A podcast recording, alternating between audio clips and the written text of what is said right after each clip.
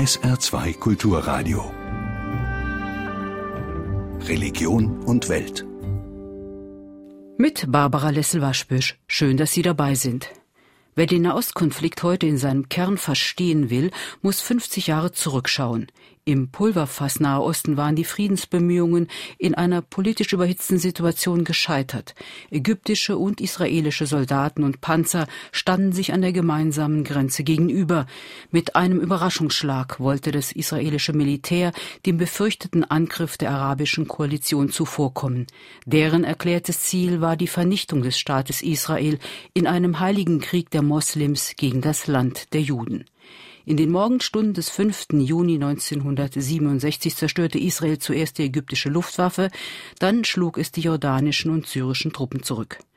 Es war der dritte israelisch-arabische Militärkonflikt nach der Staatsgründung im Mai 1948. Am Ende des Sechstagekrieges kontrollierte Israel den Gazastreifen, die Sinai-Halbinsel, die Golanhöhen, das Westjordanland und Ostjerusalem.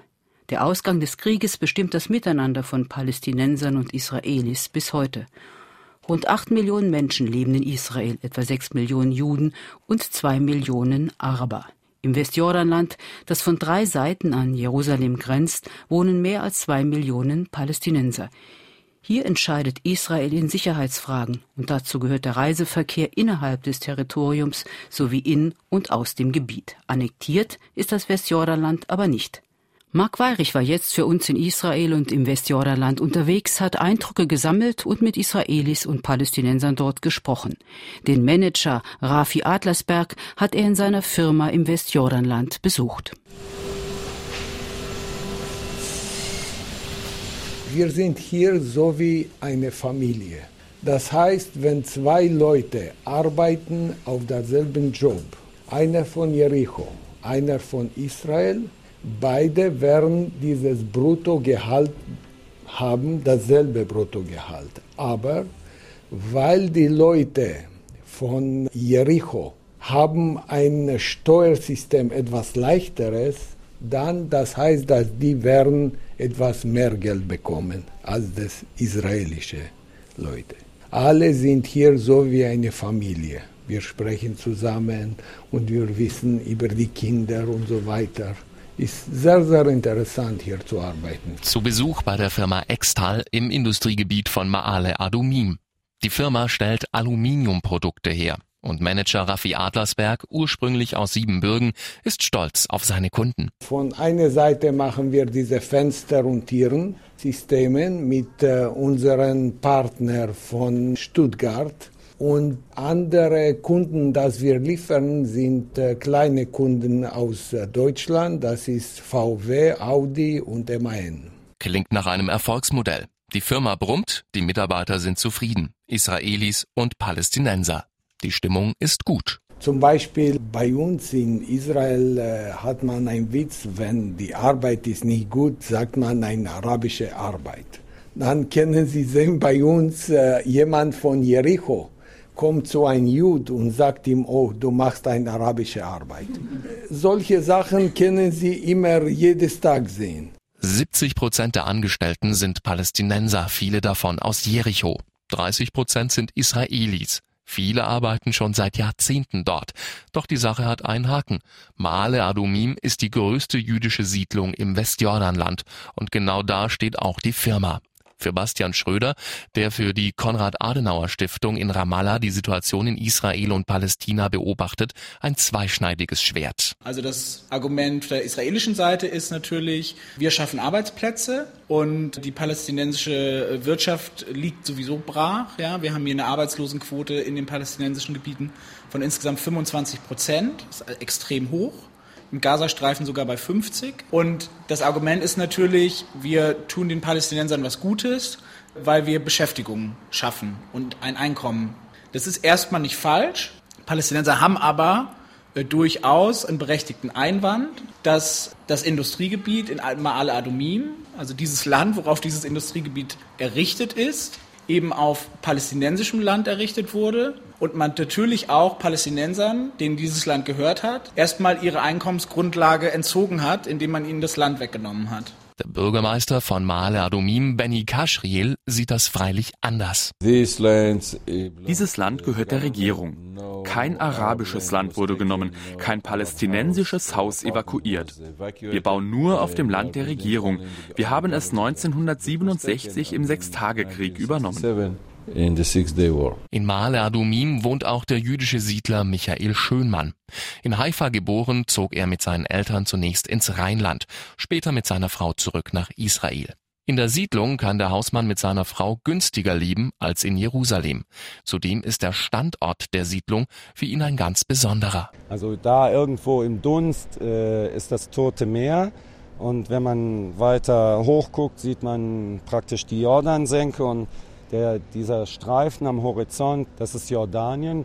Und ungefähr hier kam äh, dem Alten Testament zufolge das Volk Israel in das Land rein. Also da ungefähr liegt Jericho. Wenn ich äh, auf meinem Balkon, ich wohne da, wenn ich auf meinem Balkon Wäsche aufhänge, kann ich die Stelle sehen, wo das Volk Israel ins Land reingekommen ist, dem Alten Testament zufolge.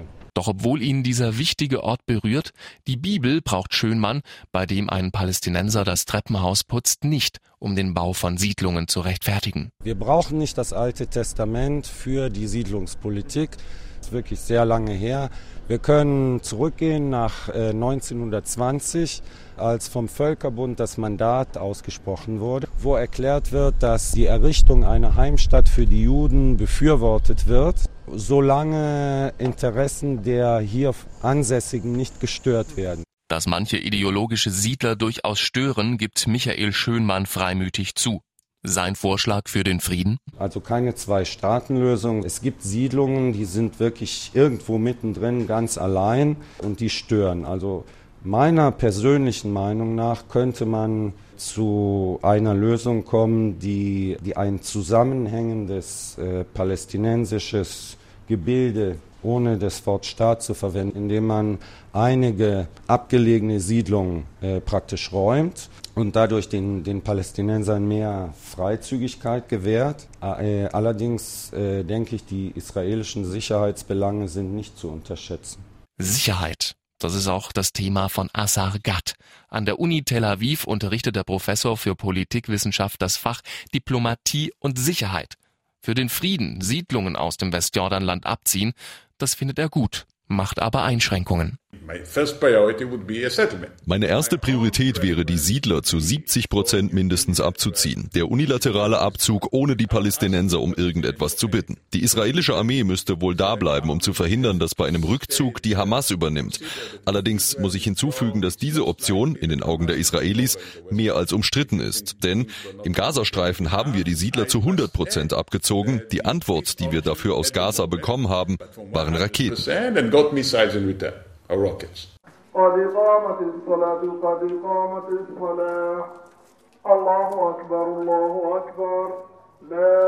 Ortswechsel nach Hebron. Die Stadt gilt als Hotspot von Hardlinern unter jüdischen Siedlern, die ihre Häuser mitten in die von Palästinensern bewohnte Altstadt gebaut haben. Beschützt werden die Siedler von der israelischen Armee. Die Angaben über die genauen Zahlen schwanken. Palästinenser sprechen von mehr als 2000 Soldaten, die die etwa 800 Siedler beschützen. Das Straßenbild ist bestimmt von Checkpoints und Straßensperren. Die Altstadt und der Markt, früher florierend, gleichen heute einer Geisterstadt. Aus den Fenstern werfen die Siedler Unrat und Fäkalien auf die Verkäufer unter ihnen. Nedal Jabari, Generaldirektor der palästinensischen Verwaltung in Hebron, steht auf der Dachterrasse seines Amtssitzes und ist sauer. Selbst in Gaza und in der übrigen Westbank gibt es keine so hässliche Situation wie hier.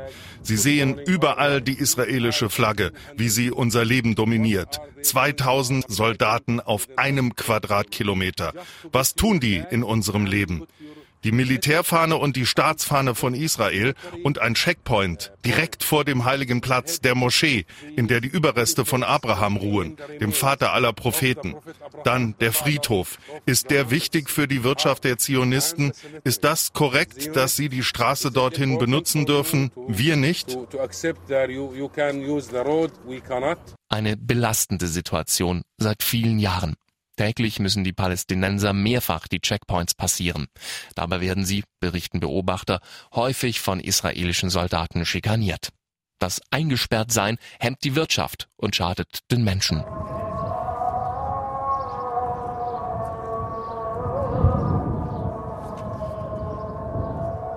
Ein Steinhaus mitten in der Altstadt von Hebron.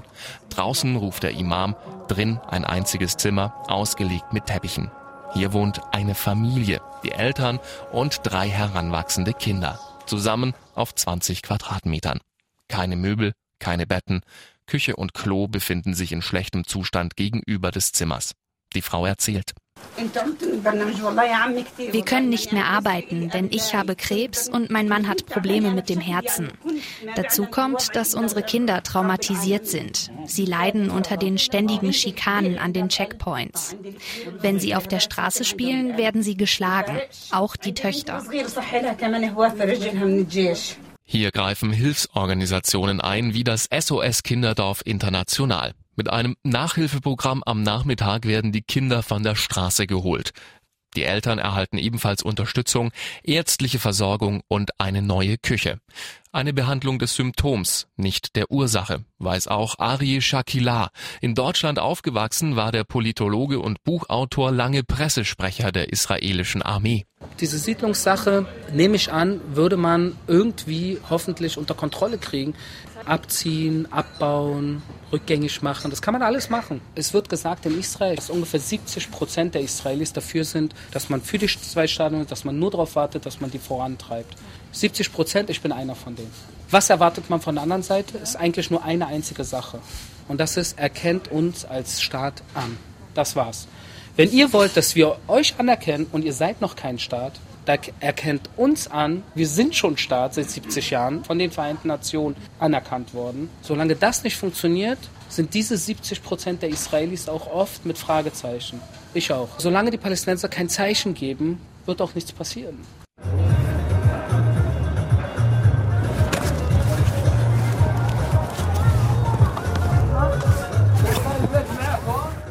Wieder ein Ortswechsel. Diesmal Ramallah. Von Jerusalem aus geht's über einen Checkpoint. Die 18-jährige Soldatin mit der Maschinenpistole im Anschlag und im schüchternen Blick inspiziert den Bus und die Fahrgäste. Europäer werden kaum beachtet, Araber streng inspiziert. Ramallah ist laut, der Verkehr teilweise chaotisch. Am Rand der staubigen Straßen liegt Schrott. Und dennoch, Ramallah hat auch Bars und Kneipen. Christliche Araber brauen ein leckeres Bier. Eine Blase zwar, aber eine, die Hoffnung macht. Dina Zabani arbeitet bei einer NGO, einer Non-Government Organization, die Start-up-Unternehmen betreut finanziert von vielen Stiftungen aus der EU. Wir haben ganz verschiedene Startups hier. Die arbeiten hier miteinander und entwickeln ihre Apps und profitieren voneinander. Ein Startup ist zum Beispiel Bambinote, die da drüben arbeiten. Die entwickeln eine App, die es Eltern leichter machen soll, ihr kleines Baby zu überwachen. Die kooperieren mit einem Softwarehersteller in Chile, um sich in diesem Markt zu entwickeln. Menschen wie Dina und die jungen ITler in den Startups gibt's hier viele. Dina ist 27, hat bereits promoviert, war im Ausland, spricht mehrere Sprachen und programmiert selbst. Bastian Schröder von der Konrad-Adenauer-Stiftung weiß, diese Bildung zu erhalten ist nicht selbstverständlich. Wer es sich leisten kann, schickt seine Kinder auf eine christlich geprägte Privatschule. Die erhöht dann natürlich hoffentlich den Weg entweder ins Ausland, um, um dort Bildung zu genießen, oder generell den Einstieg hier in eine, in eine gute Karriere an der Universität die christlichen äh, Schulen, äh, die Schulgebühren sind alles andere als günstig und äh, haben natürlich dementsprechend auch mehr Geld, um gute Lehrer zu bezahlen, um sich die besten Lehrer im Land zu holen. Die staatliche Bildungseinrichtungen ja, sind natürlich extrem unterfinanziert. Das gilt übrigens auch für die Universitäten die sich auch äh, mit weitaus mehr Studiengebühren als deutsche Universitäten gerade so über Wasser halten können. Ja? Also die Bildungsfinanzierung ist definitiv der entscheidende Faktor. Wer es sich leisten kann, macht lieber Karriere in der Wirtschaft als in der Politik. Sämtliche Parteien tun sich schwer, junge Menschen für sich zu gewinnen. Hinzu kommt, Palästinenserpräsident Mahmoud Abbas ist 82 und Beobachter tun sich schwer, einen Nachfolger auszumachen. Ein weiteres Problem, sowohl auf israelischer als auch auf palästinensischer Seite wird innerhalb der jungen Generation ein Rechtsruck beobachtet. Und für Jerusalem gilt, säkulare Bewohner ziehen eher fort, extremreligiöse ziehen vermehrt in die Stadt. Und die Hoffnung darauf, dass sich die Situation in naher Zukunft verbessert, ist relativ gering. Was man aus palästinensischer Sicht beobachtet, ist, dass sowohl auf israelischer Seite als auch von Seiten der internationalen Gemeinschaft eher der Status quo in Anführungsstrichen aufrechterhalten werden soll, weil er eben für Israel noch annehmbar ist und auch für die internationale Gemeinschaft es anscheinend günstiger ist, finanzielles Kapital aufzuwenden als politisches Kapital, das man aufwenden müsste, wenn man beide Konfliktparteien zu wirklichen Schritten bewegen möchte.